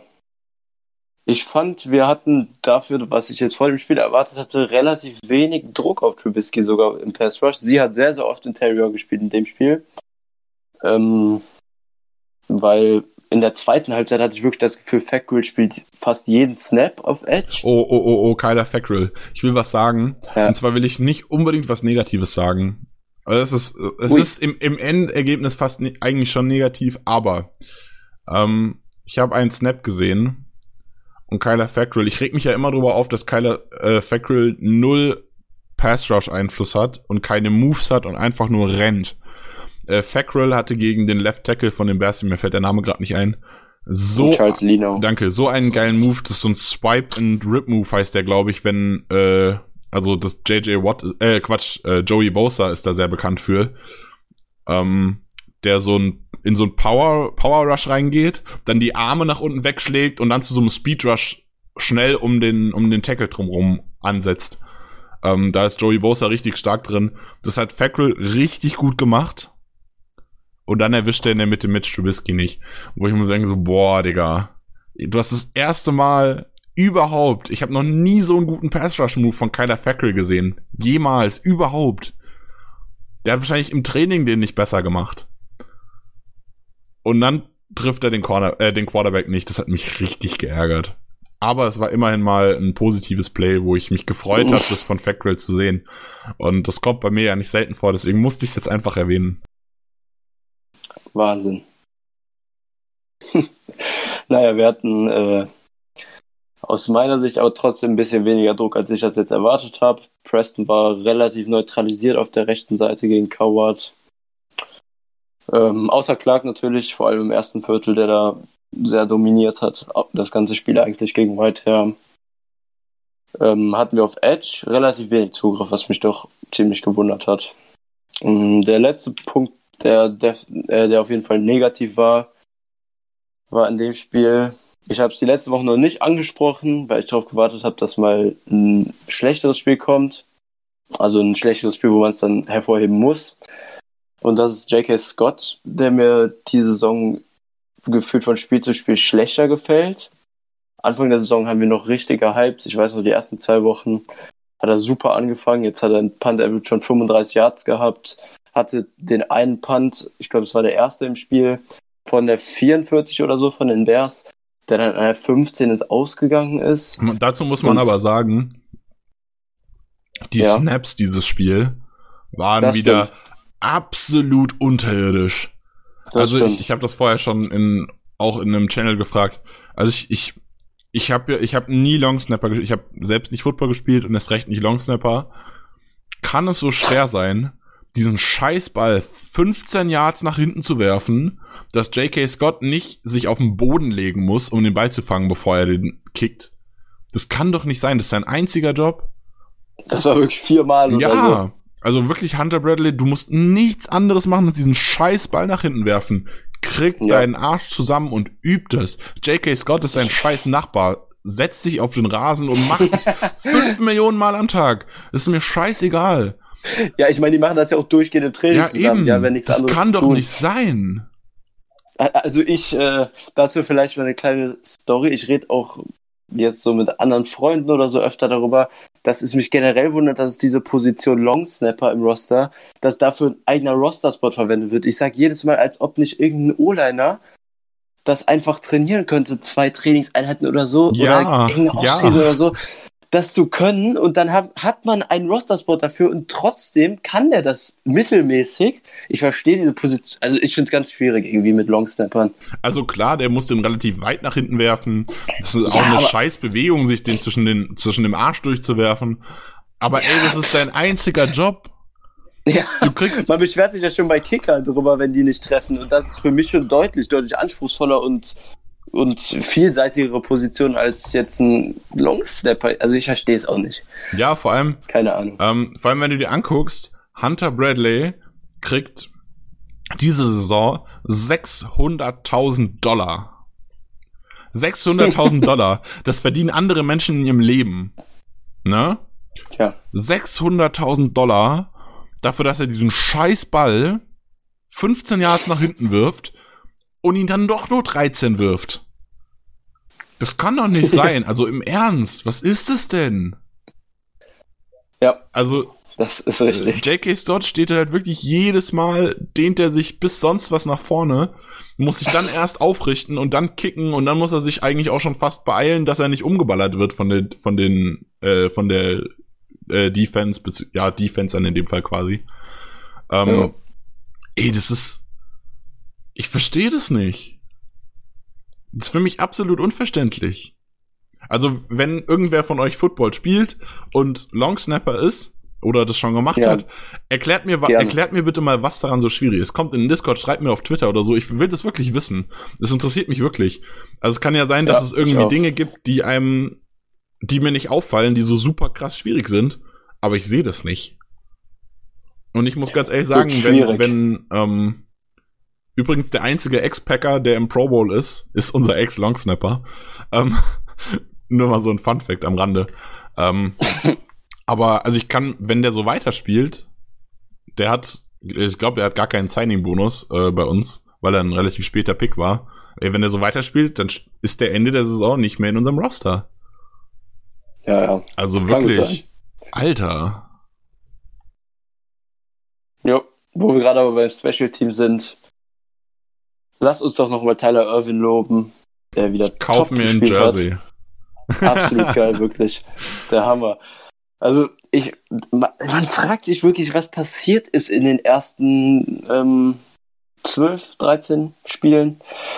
12, glaube ich. Nee, äh, ja, ähm, mit Bye Week waren es dann nur noch 12, ja, in den ersten 13 Wochen ja. quasi. Aber der, der nimmt sich einfach den Ball und läuft. Und ja, wenn, vor ihm, ja, wenn vor ihm kein Platz ist, dann läuft er ein Cutback und läuft vor, woanders Vor allem hin. der erste Punt Return, da war ja wirklich ein Mann direkt vor ihm und er ist dann noch weggelaufen und hat, ich weiß nicht, was war, 15, 20 Yards rausgeholt. Das war, das war ein richtig geiler Move. Der das stand so ein gut. Yard zu weit links und der, äh, ich glaube, Cohen war das, wenn ich es richtig im Kopf habe, der ihn auf ihn zugekommen ist. Ich bin mir nicht hundertprozentig sicher. Und er hat einfach beim Catch quasi so einen Satz nach rechts gemacht, weil er halt ein Stück zu weit links stand. Und dieser Satz beim Catch, mit dem der, der äh, Gunner scheinbar nicht gerechnet hat, hat halt einfach gereicht, um komplett um den drumherum zu laufen. Ja, das war, ja, das, war ein, das war ein Moment, wo ich mir so dachte, so, boah, Alter, nice. Und guten Kick-Return hatten wir auch noch. Also das sieht schon gut aus. Kann man froh sein, Return-Game jetzt deutlich gefixt. Ähm, und wo wir auch noch kurz drüber reden können, ist der eine Punt-Return, wo er nicht drauf war von Tremon, wo, wo, wir aus meiner Sicht sehr, sehr viel Glück hatten, weil die äh, Refs haben als Flagge genommen ähm, Kick-Catch-Interference und das war in der Wiederholung deutlich zu sehen, dass es nicht der Fall war. Äh, meiner Meinung nach nicht. Ähm, ja. Ich dachte erst, es wäre ein Helmet-to-Helmet-Hit, war es aber auch nicht. Ähm, nee. Was man hätte geben können, war ein Leading the Tackle with the Crown of the Helmet. Also wenn du mit deinem Helm, mit dem Oberseite quasi nach vorne in den Tackle gehst, das darfst du eigentlich nicht. Seit dieser Saison, seit letzter Saison, ich glaube seit letzter Saison, ähm, callt aber eigentlich jetzt schon keiner mehr. Das hat zwei, drei Spiele lang jemand gecallt und seitdem nicht mehr. Ähm, das wäre auch niemals geworfen worden. Ja, ansonsten äh, Fair Catch hat er scheinbar auch nicht gewunken, was irgendwie alle dachten. Ja. Äh, das war schon. Da wäre es ja auch, glaube ich, Fair Catch Interference. Ja, ja, genau. Da gibt es ja ein, eigene Flagge ähm, für. Das war einfach. Also ich glaube, Fair, Fair Catch Interference ist sogar ein Personal Foul, wenn ich es richtig im Kopf habe. Ähm, ja, ich meine auch. Es war einfach richtig komisches Play von Tremont. Habe ich gar nicht verstanden. Ja. Haben wir wirklich viel Glück gehabt, ja. Da hatten wir Glück. Ja. So, gehen wir weiter. Ja. Fokus aufs nächste Spiel. Wir haben, wie gesagt, dadurch, dass wir so früh aufnehmen, noch keinen Injury Report. Was wir aber sagen können, ist, dass Delvin Cook mit einer Schulterverletzung angeschlagen ist. Und mhm. Adam Schefter gestern, also am Dienstag, reportet hat, dass er überrascht, wird, überrascht wäre, wenn Delvin Cook die nächsten zwei Wochen spielt. Ähm, die Frage ist, wie, wie glaubwürdig das ist. Schefter ist ja eigentlich relativ sehr, sehr glaubwürdig. Ähm, ja. Der Head Coach von den Vikings hat am Wochenende noch gesagt, dass er vermutet, dass Cook wieder spielen kann. Äh, ist aber jetzt halt dann auch wieder zwei Tage her quasi seit dieser Aussage von Schäfter. Mal gucken. Ähm, ja, weiß ich nicht. Äh, ich würde im Notfall einfach davon ausgehen, dass er spielt und daraufhin werde ich nachher auch so ein bisschen über die Offense erzählen. Die Backups sind eigentlich auch alle in Ordnung, mal davon abgesehen, dass Alexander Madison letzte Woche jetzt auch verletzt war, aber auch Boone hat gut gespielt, hat zwei Touchdowns gelaufen und so. Also Äh, können wir uns nicht, halt also selbst wenn er fehlt, können wir uns da echt nicht drauf ausruhen. Nee, das, genau, das wollte ich auch sagen. Also es wäre ein Geschenk so gesehen, weil die Qualität natürlich zu den zu und Boone Klar, natürlich. Äh, deutlich höher ist. Devin aber Cook ist ein Top Running Back in der NFL. Aber das Run Game der Vikings hat auch mit Mattis und Boone immer, wenn die beiden drin waren, gut geklappt. Also das ist jetzt kein Punkt, wo man, was ich zumindest als Game Changing ansehen würde, die Verletzung, wie es bei bei zum Beispiel einem der beiden Edge Rusher oder bei Dix oder Thielen der Fall wäre. Das sehe ich bei Cook halt nicht. Das ist das genau. Spiel komplett verändert. Du hast es quasi gerade schon ein bisschen angefangen. Ich fange einfach mal an mit der Offense. Ähm, ja. Du hast es gerade quasi schon ein bisschen angesprochen. Adam Thielen war so ein bisschen Gamechanger. Die haben lange ein bisschen gestruggelt immer, weil unter anderem eben auch Cook verletzt, äh, äh, Thielen verletzt war. Ähm, unter anderem beim, bei der Niederlage gegen die äh, Chiefs hat man das gemerkt, dass da einfach so ein bisschen die Firepower fehlte, weshalb sie dann knapp verloren haben. Ähm, jetzt ist er wieder da, spielt gut. Und ja, ähm, gegen die Chargers war, glaube ich, trotzdem äh, Dix Leading Receiver. Was aber, naja, also man, das ist schwierig, nur Dix zuzuschreiben. Der hat halt ein tiefes Ding gefangen Ansonsten war die Chargers halt echt die, naja, die Offense hat allgemein wenig dafür hinbekommen, dass man bedenkt, dass die Chargers sieben Turnover hatten. Ähm, da waren drei Touchdowns, wo, wovon, glaube ich, nur einer nach einem Turnover kreiert wurde. Äh, und vier Field Goals und halt ein Fumble Return Touchdown, aber der gehört ja auch nicht der Offense. Und so richtig, also diese zwei Touchdowns am Ende waren halt auch in der Garbage Time von Boone dann, die er dann erlaufen hat, als Cook dann auch schon verletzt raus war. Da haben die Chargers dann auch im vierten Quarter eigentlich gar keinen Bock mehr gehabt, hat man auch gesehen. Ähm, davor hatten die echt starke Probleme mit äh, Red Zone Offense, also ein Jahr, äh, ein Field Goal aus 26 Yards, wo sie glaube ich an der 15 ursprünglich, ähm, Quatsch, an der 10 oder so ursprünglich den Ball bekommen haben. Also die standen irgendwann zwischendurch, glaube ich, bei 2017 oder sowas äh, auf dem Weg zu, ob, also nach einem Turnover direkt vor der Endzone quasi. Und auch zwischendurch, also auch der, also der eine Kick, äh, der eine Punt wurde ge geblockt und war an der 40, glaube ich, gedownt und so, also, also an der gegnerischen 40. Also es war einiges dabei an sehr, sehr starker Field Position und dafür haben die echt wenig zusammenbekommen. Wenn du vergleichst, die haben beide 300, also Minnesota hat 344 Yards gemacht, die äh, Chargers 345 sogar. Ähm, wenn du dir diese Yard-Statistik anguckst zum Beispiel, oder auch 7 von 14 Third Downs, die Chargers haben 6 von 11, äh, die, die Vikings haben 18 First Downs, die Chargers 17. Also das sieht alles relativ gleich aus. Offensive Plays 62 zu 61, Average Gain 5,5 zu 5,7, da auch wieder die Chargers vorne. Ähm, also die Vikings waren in dem Spiel tatsächlich offensiv nicht so gut, wie ich es mir erwartet hatte. Nicht so gut, wie es so die letzten Spiele war. Ähm, es war schon, es war ein bisschen enttäuschend fast schon, dieses Spiel anzugucken, vor allem weil die Chargers halt auch so richtig abgekackt sind, äh, was es halt auch irgendwie nur in gewisser Weise aussagekräftig macht. Gut, was können die Vikings denn so allgemein? Ähm, wir haben gerade schon drüber gesprochen, die Vikings haben einen der Top Running Backs der NFL mit Delvin Cook, ist ein super Passcatcher, die spielen viel Outside Zone Runs ähm, wo Cook halt auch richtig stark ist. Das haben die Chargers sogar richtig gut in den Griff bekommen. Also Cook ist in neun Attempts nur 27 Yards gerannt. Das sind drei Yards pro, per Attempt und das ist ja, wie wir wissen, äh, drei mal drei sind neun, sind keine zehn, ist nicht perfekt. Alles über 3,3 ist quasi ein First Down in drei Runs, das ist gut. Ähm, wie haben sie das gemacht? Und zwar haben sie oh, jetzt fällt mir der Name gerade nicht ein, Perryman, genau, äh, Linebacker, sehr athletisch, haben sie abgestellt, um quasi so ein bisschen Running Back Spy Contain zu spielen, so wie das bei uns jetzt Campbell gemacht hat. Campbell macht es gut und ich glaube, dass das auch ein sehr, sehr interessantes Matchup wird, wie Campbell mit den Running Backs klarkommt. Wie wir auch schon gesagt haben, Madison ist ein guter Backup, wenn er denn fit ist. Der war jetzt out im letzten Spiel. Boone ist auch noch in Ordnung. Abdullah haben sie jetzt auch noch, der ist jetzt, also ich glaube, den, wenn ich es richtig im Kopf habe, ist gar nicht so der starke Zone Runner und auch nicht Catcher, aber er kann halt durch die Mitte dann so ein bisschen was. Wird aber vermutlich eigentlich auch nicht spielen. Also der hat auch nur so ein bisschen in der Garbage Time so ein paar, paar Plays bekommen. Ja, ähm, was sie öfter mal spielen, sind Endarounds über Stephon Dix, wo dann halt auch wieder so ein bisschen die Athletik und so ein Campbell oder sowas gefragt ist, ein Jair, der dann mal das Play macht. Und ja, das Passing Game ist so das, was momentan ein bisschen raussticht. Bei den Vikings, Kirk Cousins spielt eine richtig gute Saison eigentlich. Auch wenn man sagen muss, dass die Interception, die er geworfen hat gegen die Chargers, auch wieder so ein Ding war, wo man sich fragt, so, ey, also das war so ein, ich hab's eben, ich hab's vorher schon angesprochen, ähm, ähnlich wie die Interception von Dean Lowry. Er will einen Screen Pass nach außen auf äh, Devin Cook, glaube ich, war es, werfen. Und Melvin Ingram ist einfach, der schaltet einfach super schnell, äh, stößt sich so ein bisschen ab noch vom Tackle, macht einen Schritt nach hinten, springt hoch und fängt den Ball aus der Luft.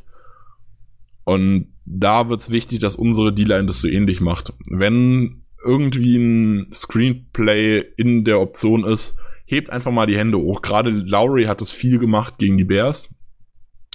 Und das muss er weiter so machen gegen die Vikings. Und dann ist da durchaus auch eine Interception vielleicht nochmal drin. Also Cousins hat immer mal wieder so Aussetzer, wo man sich irgendwie fragt, so, boah, was war das denn jetzt gerade? Aber im Allgemeinen spielt er schon richtig gut. Also 19 von 25 Pässen angebracht für 200 Yards und Touchdowns sind voll in Ordnung, wenn man jetzt diese Interception mal wegnimmt. Ähm, der Touchdown, wo fange ich an? Fange ich mit den Wide Receivers an? Fange ich mit den Wide Receivers an. Äh, Adam Thielen ist zurück, der eigentliche Nummer 1 Wide Receiver, der aber immer noch so ein bisschen zu kämpfen hat. Äh, ist noch nicht so 100% im Spiel drin, wurde aber auch von den Chargers gut gecovert, finde ich. Äh, Stephon hat aber auch hat auch nur so 50% der Snaps gespielt, also noch nicht den Workload bekommen, den er eigentlich haben soll. Genau, also er ist noch nicht so 100% auf dem Workload. Ich gehe davon aus, man hat ihn auch einfach mit dem Spielstand geschont für das Packers-Spiel jetzt, wo es ja irgendwie um alles geht. Ähm, weil die Vikings ja sogar noch drohen, aus den Playoffs rauszurutschen. Die sind ja sogar noch, noch, gar, noch gar nicht safe drin. Ne? Die spielen ja jetzt gegen uns und dann die Woche drauf gegen die Bears und da wollen sie eigentlich in beiden Spielen, wollen sie keine Niederlage und auch wenn die Bears draußen sind, wollen die Bears gegen die Vikings definitiv auch keine Niederlage in der Division haben. Von daher werden das zwei Heavy-Spiele und dann gehe ich davon aus, dass sie einfach ähm, Dealen auch geschont haben. Ähm, Dix ist so der Wide Receiver 1 momentan, hat halt in der Verletzung angefangen, hat Anfang der Saison wollte er noch getradet werden, weil er nicht genug Pässe bekommen hat. Jetzt hat er sich wieder einbekommen, äh, eingekriegt. Thielen war verletzt, wo er Wide Receiver 1 war. Jetzt spielen sie wieder zusammen und aktuell ist er immer noch Wide Receiver 1 gewesen. Hat aber auch immer wieder mal einen Job drin. Gegen die Chargers hat er einen Ball gehabt, wo er den an der Sideline fängt eigentlich hätte der den locker inbounds fangen können, aber dann verliert er die totale Körperspannung und geht einfach mit seinem rechten Fuß out of bounds und merkt's nicht mal. Also der hat es gar nicht gecheckt, dass er irgendwie mit einem halben Fuß out of bounds steht. Und dann gab's den, den Pass halt nicht als complete, wo man sich dann auch so denkt, so, boah, ey, den kannst du auch mal fangen, bitte. Das war so, also im Prinzip von der, also er war noch einfacher zu fangen als dieses Ding, was MWS in der Endzone da nicht gefangen hat beziehungsweise wo er halt out of bounds ist, wo man sich so denkt, so, oh, so ein bisschen Körperspannung wäre jetzt schon schön. Ja, Dix ist irgendwie immer so ein bisschen zwischen Genie und Wahnsinn unterwegs. Ich kann mich jetzt so Dix auf Anhieb ist, schon Dix ist halt verflucht schnell, was ihn immer gefährlich ja. macht. Aber seine Hände sind nicht die besten. Ja, aber dann hat auf einmal nimmt Cousins einen Deep Shot, der nicht on the money kommt und er fängt den perfekt. Und dann erinnere ich mich dann parallel an zwei Drops, die dann zu Interceptions sogar geführt haben an der Sideline, die jeder NFL Wide Receiver fangen muss. Dafür hat er also, aber, glaube ich, ich glaube, das war jetzt auch in dem Spiel, ich glaube, das war Dix, hat er auch einen Pass, ja. einfach so ein One-Handed Catch mit einem ausgestreckten Arm ja, genau. und macht einen Step dann noch mit zwei Toes, äh, mit zwei Füßen ja. halt so rein. Also, also das, das war nicht ich. ganz so krass wie Jared Cook, der Ding in dem legendären Cowboy-Spiel. Aber äh, es war auch so ähnlich, so ein Sidelanding, wo er halt den so mit so einem, irgendwie so One-Handed dann auch noch auf und wo man sich dann so ja. denkt, er kann's ja eigentlich. Also da sind irgendwie sehr viele Unkonzentriertheiten immer drin. Genau, also, also da kann das, ich, äh, kann ich nur zustimmen eigentlich. Den Eindruck. Ja. Ja, ansonsten so richtig gefährlich sind sie auf der Wide Receiver Position danach nicht. Die haben BZ Johnson noch, der okay ist, aber das ist jetzt kein äh, er ist kein gefährlicher Wide Receiver, sage ich mal. Ähm, also der hat, äh, oder BZ Johnson hat jetzt irgendwie auf die ganze Saison 39 Targets, davon 27 gefangen für 250 Yards und immerhin drei Touchdowns, aber so richtig krass ist es nicht. Wer da hinter ja, den Wide Receivers interessant ist, sind die Tight Ends. Ähm, Kyle Rudolph, der ein relativ guter End ist und auch Passcatching gut ist, wobei der diese Saison gar nicht so richtig eingebunden wird. Ähm, der ist in der Endzone immer interessant, hat schon sechs Touchdowns gefangen. Aber im normalen Passspiel finde ich es fast enttäuschend, dass der nicht mehr so stark eingebunden wird wie die letzten Saisons. Wer aber tatsächlich richtig gut ist, was mich so ein bisschen traurig macht, ist Irv Smith Jr., den ich ja auch so ein bisschen mochte, ähm, der Rookie, der gedraftet wurde. Ähm, der hat auch den einen schönen Touchdown gefangen gegen die Chargers. Ist halt einfach groß, läuft drei, vier Meter in die Endzone, ist äh, am Corner, ist am Safety, glaube ich, war es, einen Schritt vorbei, bekommt den Pass und ist dann einfach größer und fängt den. Ähm, fällt dann noch fast ins Out of Bounds, aber ist gerade so noch drin. Also der kann auch echt gut fangen. Und glaube, das wird so das, das werden so die, die interessanten Spieler sein quasi. Du wolltest gerade noch was zu sagen, glaube ich. Ähm, ja, ich wollte nur sagen, BC Johnsons äh, Siebtrunden-Pick Rookie. Und dafür ist es sehr beachtlich, was er bisher die Saison macht. Ja, klar, aber äh, naja, man muss ja auf jeden Fall. Ich meine, Lazar ist undrafted, ne? Ja. Ähm, aber BC, also wenn er halt der dritte Wide Receiver ist, dann ist es halt in der Tiefe trotzdem nicht geil.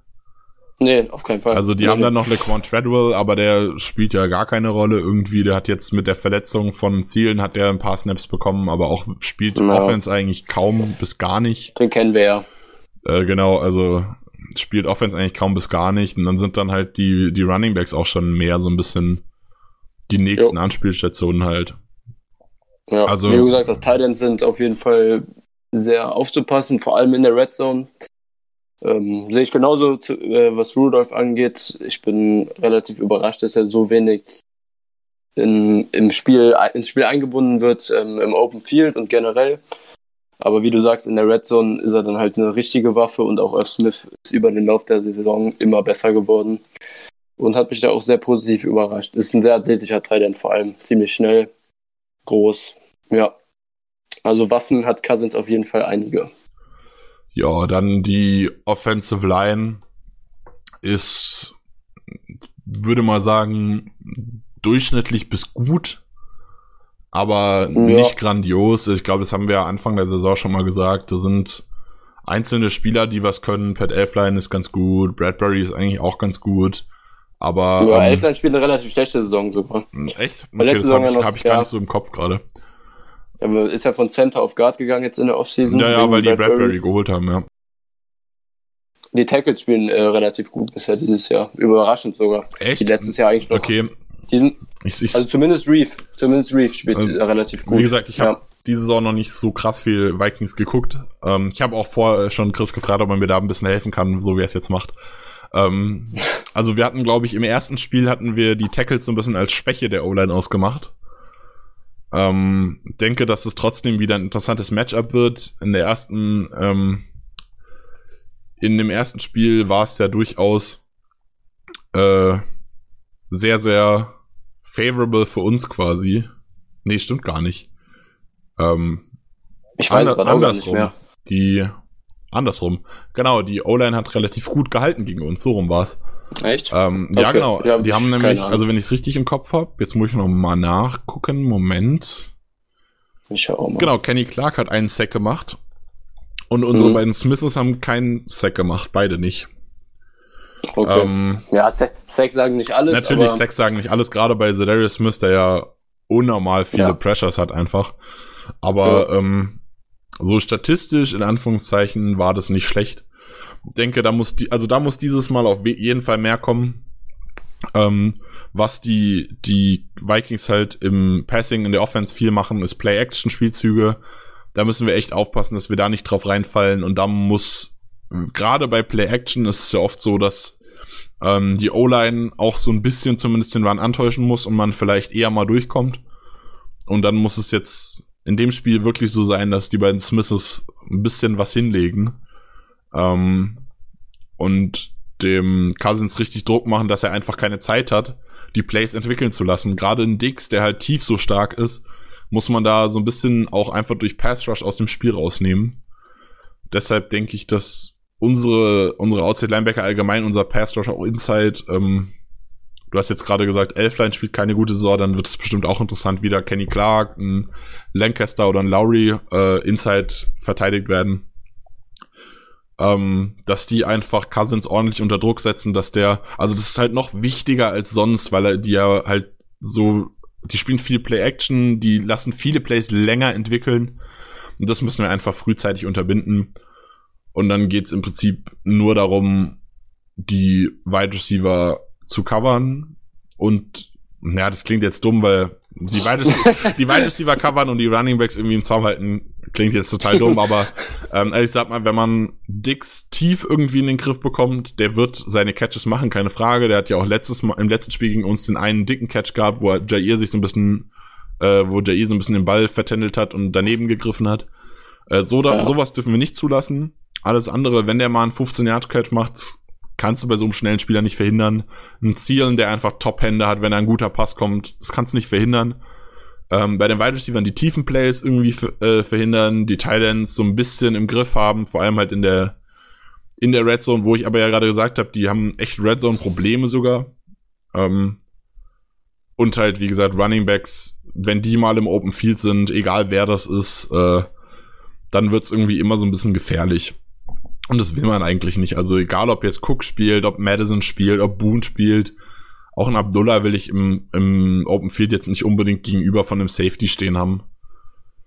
Ähm, ja, da so ein bisschen gucken. Also ich gehe davon, also für mich sind die Key Matchups auf jeden Fall Jair Alexander gegen Stephon Dix, unsere Edges gegen die Tackles und wie Campbell mit dem Running Back Contain klarkommt. Und ich denke, Cousins wird seine Fehler machen. Die muss die Defense dann einfach ausnutzen. Jair darf mal seine Interception fangen, anstatt sie zu droppen. Kevin King darf mal wieder zugreifen und vielleicht nicht droppen. Ähm, und ich denke auch, Amos wird vielleicht mal eine Chance bekommen oder Savage da einen rauszupicken. Ähm, da sind viele Plays. Also Kirk Cousins spielt eine gute Saison. Aber trotzdem sind immer wieder da, also es sind schon immer wieder Fehler drin, die einfach nicht ausgenutzt werden. So wie Rogers jetzt auch, wie gesagt, äh, jetzt in dem Spiel ein, schlechtes Play hatte, äh, der eigentlich gepickt werden muss. So hat die Cousins auch immer wieder. Und da muss die Defense einfach konsequent dabei bleiben und einfach die Plays machen. Und dann habe ich da nicht allzu große Sorgen, gerade wenn Delvin Cook ausfällt. Dann mache ich mir da echt keine Sorgen, dass unsere Defense das standhalten kann, wenn sie gut performen. Ja, gut. Das ist halt die Voraussetzung. Aber gehe ich komplett mit, was du gesagt hast. Die Key Matchups würde ich genauso unterschreiben. Screen Game in den Griff bekommen, die tiefen Play Actions und die Rollouts vor allem irgendwie contained kriegen und dann sollte unsere Defense eigentlich auch wie in Week 2 nicht so schlecht aussehen, aber die Vikings Offense hat sich natürlich auch sehr gesteigert seitdem. Wird interessant, unsere Defense braucht, wie du sagst, einen guten Tag, damit wir da in Minnesota vor allem im Rennen bleiben können. So, ja. was sagt denn die Vikings Defense? Die Vikings Defense ist ähm, wie eigentlich immer unter Mike Zimmer so im Top 10, Top 5, je nach subjektiver Wahrnehmung. Ähm, ja, so Top 10, Top 5 Bereich und das sieht man auch Statistik, wenn man sich zum Beispiel Scoring Defense anguckt, sechs beste, acht beste Rushing Defense in der NFL. Man kann generell sagen, gegen die Vikings sehr, sehr schwer, den Ball durch die Mitte einfach zu laufen. Ähm, dieses Jahr ist aber im Gegensatz zu den letzten Jahren deutlicher eine klare Schwäche in der Defense auszumachen und das ist die Passing Defense.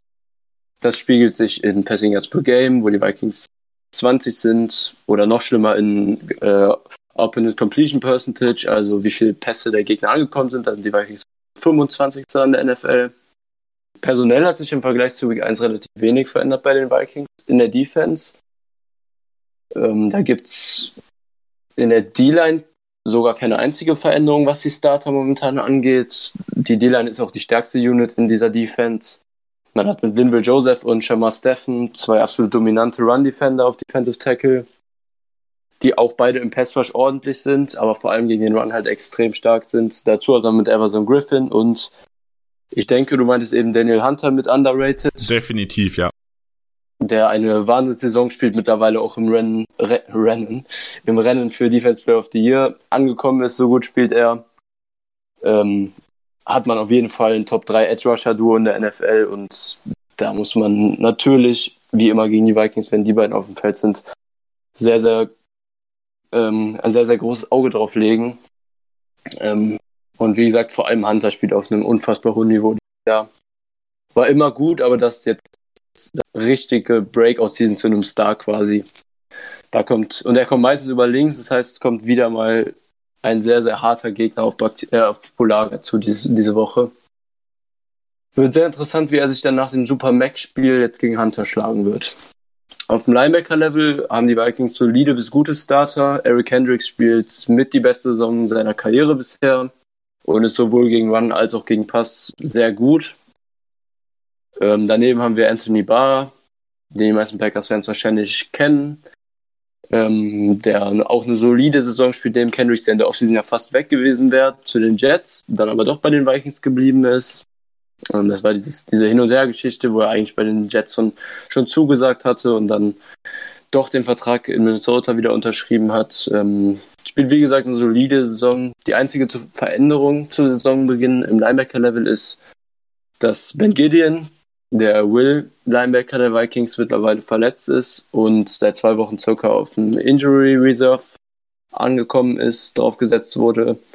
Die Position hat Eric Wilson eingenommen, ist jetzt in seinem vierten Jahr, glaube ich, und da kann man noch nicht viel zu sagen. Man jetzt anderthalb, zwei Spiele, die er da als Starter gespielt hat, macht seinen Job okay, was ich gesehen habe, aber da kann man jetzt noch nicht wirklich viel bewerten.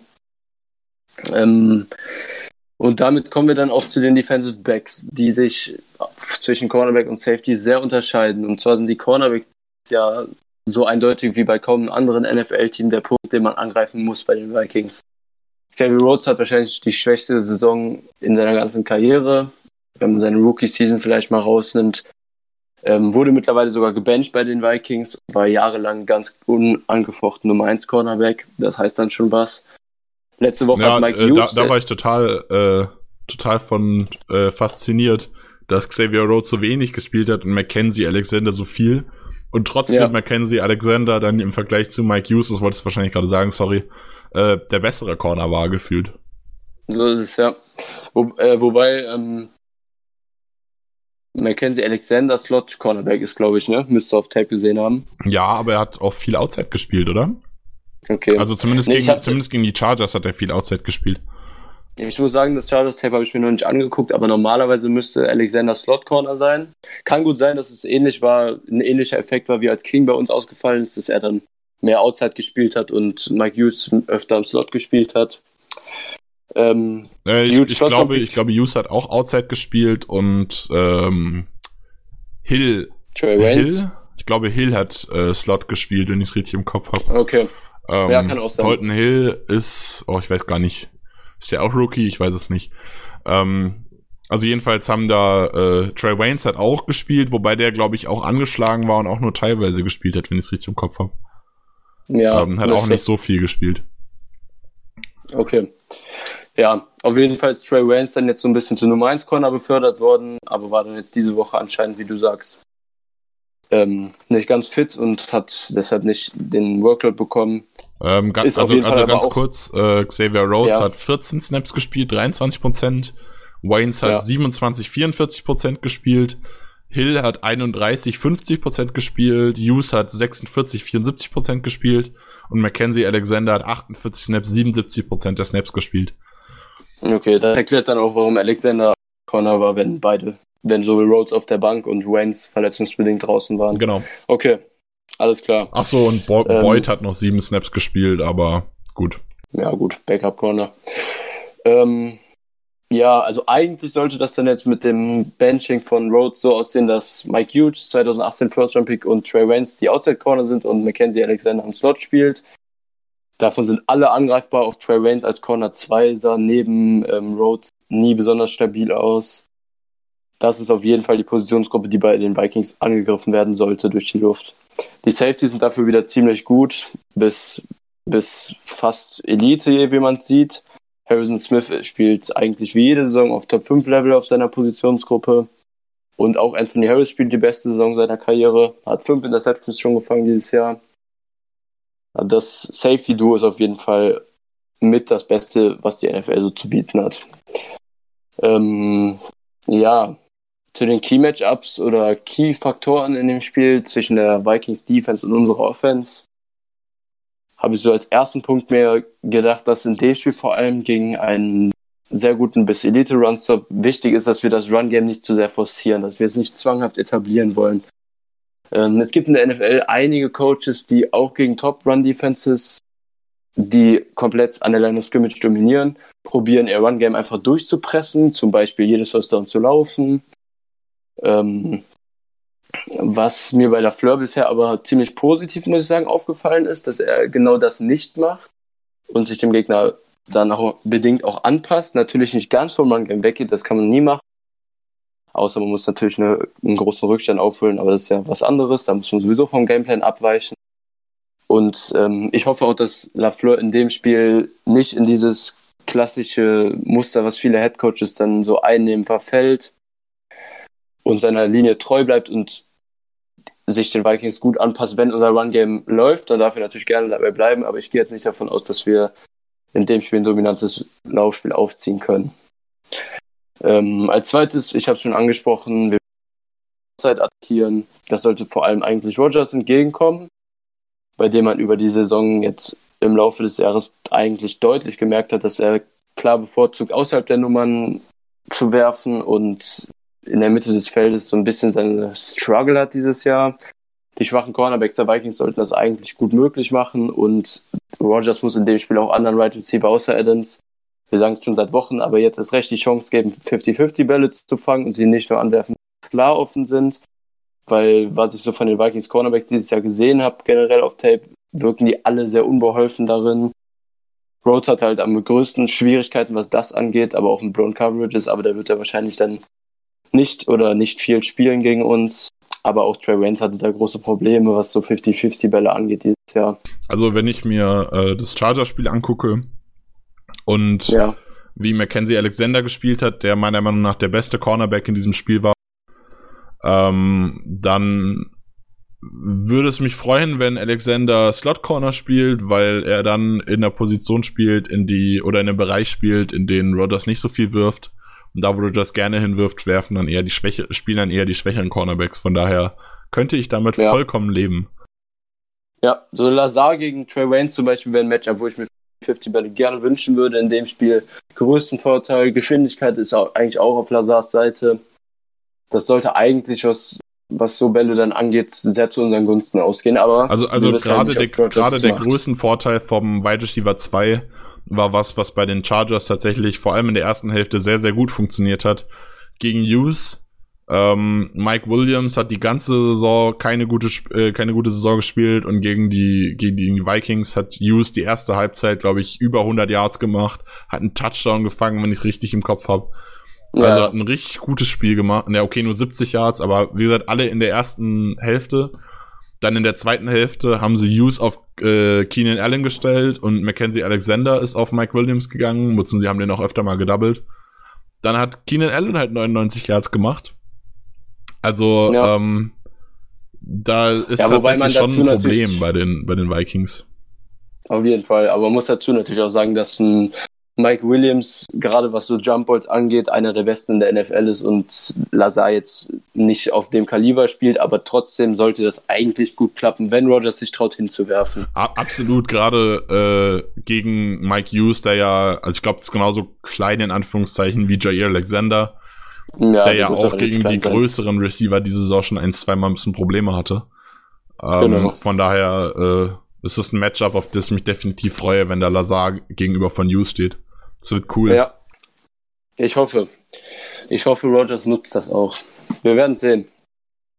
Ähm, und als letztes Key-Matchup, du hast es eben eigentlich sehr, sehr gut gesagt, als du die Offense gemacht hast. Und ich drehe es einfach mal um. Wir müssen die Line of Scrimmage in dem Spiel irgendwie dominiert kriegen. Das gilt fürs Run-Game, aber vor allem in meinen Augen fürs Passing-Game. Ähm, ich glaube tatsächlich, dass in dem Spiel darauf ankommen wird, wer seinen Quarterback besser beschützt kriegt im Passing-Game. Beide Defenses haben ziemlich starke Pass-Rushes. Die Vikings vielleicht noch ein bisschen besser als wir, aber wir haben mittlerweile auch einen guten Pass-Rush. Ähm, und wer seinem Quarterback in dem Spiel mehr Zeit im Passing Game gibt und dazu das Run Game zumindest solide etabliert kriegt, wird das Spiel in meinen Augen auch gewinnen. Und ich hoffe, dass unsere O-Line das gegen die Edge Rusher der Vikings besser gehandelt kriegt als auf der anderen Seite die Vikings O-Line gegen unsere Edges oder unser Pass Rush generell. Müssen nicht nur die Edge Rusher sein. Deshalb ist in meinen Augen fast sogar der wichtigste Faktor in dem Spiel, dass die Packers das Spiel an der Line of Scrimmage gewinnen, vor allem in Passing Downs. Das wär's. Gut, dann haben wir jetzt alles ein bisschen durchgearbeitet. Ähm, ganz kurz, genau, ähm, wir spielen Monday Night, total vergessen. Ähm, das heißt, das Spiel wird bei The Zone vermutlich übertragen, würde ich mal vermuten. Ich gucke auch keine Zone, aber werden dann nicht alle Night Games übertragen? Ich glaube ja. Ähm, ist dann. Warte, ist es Sunday? Nein, Sunday Night. Sunday Night? Monday Night? Nee, Ma Monday, Monday. Ich bin gerade voll durcheinander, tut mir total leid. Also ähm, Montag auf Dienstag, 23. auf 24. Ja, Dankeschön. Ähm, genau, also in der Nacht, also quasi für uns am 24. morgens, äh, in der Nacht könnt ihr das gucken.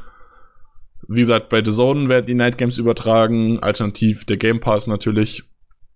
Ähm, kommen wir so ein bisschen zum Ende noch zu unseren neuen Bold Predictions für dieses Spiel. Willst du anfangen, Chris? Was hast du so rauszuhauen gegen die Vikings? Ja, ich ähm, fange mal an damit, dass ich glaube, wir werden dieses Spiel aufgrund des guten Matchups unserer Seite, ähm, wir haben es gerade angesprochen, mit Lazar auch gegen die Cornerbacks der Vikings, wir werden 300 Right Receiver Yards haben. Ähm, ja, Receiving, nicht Scrimmage, also End Arounds und sowas von Right Receiver zählen nicht dazu. Also 300 plus äh, Right Receiver Receiving Yards. Dazu offensiv werden wir, wird Rogers über 350 Passing Yards und zwei Touchdowns werfen in dem Spiel. Das heißt ähm, 50 auf die Wide Receiver oder was? Also wenn du 300 auf die Wide, äh, wenn du 300, äh, 50 auf Titans und Running Backs, das ist ganz schön mau. Wenn du 300 den ja, Wide Receivers gibst, drei, dann hast du nur 350. Ich habe ja gesagt 300, 300 plus die Wide Receiver und 350 plus Rogers und zwei plus okay. Touchdown. Das Plus ändert es dann gut. Okay, die auf der defensiven Seite. Zwei oder drei Touchdowns? Zwei. Also zwei auf Right Receiver. Nee, gut, weiter. Ich komplett, Nein, einfach nur zwei Touchdowns. Ja, einfach zwei Touchdowns. Gut. Ähm, auf der defensiven Seite glaube ich, dass Clark wieder ein sehr gutes Spiel haben wird gegen Bradbury und auch gegen Elfline auf der, auf der Guard-Position. Ähm, in Week 2 sah Clark da auch schon gut aus gegen Bradbury. Deshalb glaube ich, dass Clark in dem Spiel entweder, das ist eine, eine Option Bowl Prediction, entweder wird er zwei oder mehr Sacks haben oder ein Turn, oder eine Interception fangen. Ähm, äh, ähnlich wie Dean Lowry das gemacht hast. Entweder oder oder wie willst du das aufgeschrieben haben? Ähm, Entweder zwei Sacks oder eine Interception oder willst du beides oder zählen das, sind es zwei Bold Predictions? Was willst du haben? nee, komm, wir machen einfach ähm, Clark fängt eine Interception. Clark fängt eine Interception in dem Spiel. Zum Pick 6 oder nur gefangen? Ja, zum Pick 6. Clark macht einen Pick 6. Ja, wenn schon, denn schon, oder? Ja. Wenn, wenn Laurie das diese Woche nicht geschafft hat, dann muss Clark das jetzt nachholen. Okay, also Clark Pick 6 und wir werden in der Defense grundsätzlich ähm, wir werden oh, was gibt's denn? Ich will immer dasselbe nehmen, was wir jede Woche haben. Nee, wir werden einen Return-Touchdown haben in dem Spiel noch. Tyler Irvin wird einen Return-Touchdown machen. Kick oder Punt ist egal, auf jeden Fall ein Return. Kommst du dann zu welchem Ergebnis? Ich komme dann zu einem knappen 27-24 Sieg für die Packers. Äh, Glück gehabt. Ich dachte gerade schon, nachdem du 27 gesagt hast, du nimmst mir meinen Tipp weg. ähm, also, wir haben vorher schon gesagt, Sternberger Touchdown. Jawohl. Muss sein. Ähm, Zeit. Unsere Offensive Line wird keinen einzigen Sack von der Defensive Line äh, einnehmen müssen. Das heißt, wenn Sacks, dann maximal über Blitzes. Zedarius Smith wird drei plus Sacks machen. Ja. Und die Wikinger werden weniger als 20 Punkte machen. Uff. Und dann kommen wir auf ein 27 zu 4, 10, nicht 24. Ich war ganz kurz, habe ganz kurz Angst gehabt, du nimmst mir das weg. 27, 14 werden wir das Spiel gewinnen. Das ist bold. Und damit machen Unsere wir den Defense- Division-Titel fest. Und dann können wir gegen die Vikes, äh, gegen die Lions in Anführungszeichen entspannt um den Nummer 2 Seed spielen. Das wäre schön. Gut. Ähm, In, in Minnesota haben wir noch nie gewonnen. Also im äh, US Bank Stadium zumindest. ja, nur weil es dieser scheiß Dome ist, den es erst seit drei Jahren gibt. Ja. Und die letzten zwei war Jahre waren ja bekanntlich nicht die besten. Jetzt, das ist unser Jahr, diese Saison. Das ist unser Jahr. Ja. Wir werden das, Das gewinnen, da bin ich mir ganz, ganz sicher. Ich auch. Fest dran glauben. Wird aber ein ganz, ganz schweres Spiel. Primetime. Alle Augen auf das Spiel. Und wir holen uns den Norden zurück nach zwei schwächeren Jahren. Das wird schön. In Minnesota den Division-Sieg feiern. Also gibt wenig, was schöner ist. Doch, die Bears aus den Playoffs werfen. Es war schon, es war schon auch stimmt. schön. Die Playoffs fix machen und dabei die Bears rauswerfen. War, war, war schon ein schönes Spiel. War schon ein schönes Ergebnis. Ja. Hat mir gefallen. Ja, ja, kann man drüber diskutieren. Gut, ähm, dann bedanke ich mich, für, dass du heute dich wieder mit mir zusammengesetzt hast. Ähm, Ich danke auch. Ich bedanke mich bei euch fürs Zuhören. Schon wieder anderthalb Stunden geworden, so lange wollten wir heute eigentlich gar nicht machen. Ähm, und ja, ich wünsche euch ein schönes Wochenende, dann ein schönes Spiel, schöne Weihnachten. Ähm, kurze Ankündigung, ich weiß nicht, wie wir nächste Woche den Podcast hinkriegen, weil ja quasi unsere Aufnahmetage Dienstag, Mittwoch, Donnerstag genau die Weihnachtsfeiertage sind. Ähm, da müssen wir uns nachher nochmal absprechen mit den anderen. Es kann sein, dass der Podcast nächste Woche ausfällt oder dass es da vielleicht nur was Kleines gibt, irgendwie so einen kurzen, kurze äh, Preview auf das Spiel gegen die Lions, wobei das nicht so interessant ist, vielleicht auch nur eine Review gegen die Vikings. Müssen wir mal gucken, je nachdem wie das Spiel ausfällt ähm, und wie wir Zeit finden und dann Schauen wir mal. Ähm, nur so als kleine Vorwarnung schon mal. Es kann sein, dass es über die Feiertage jetzt vielleicht ausfällt oder kürzer ist oder oder oder. Gut, Jo. dann wünsche ich euch, wie gesagt, schönes Wochenende, schöne Weihnachten, habt ein schönes Fest und bis zum nächsten Mal. Go Pack Go. Ja, von mir auch frohe Weihnachten an alle, die zuhören. Go Pack Go. Lass uns die Vikings schlagen.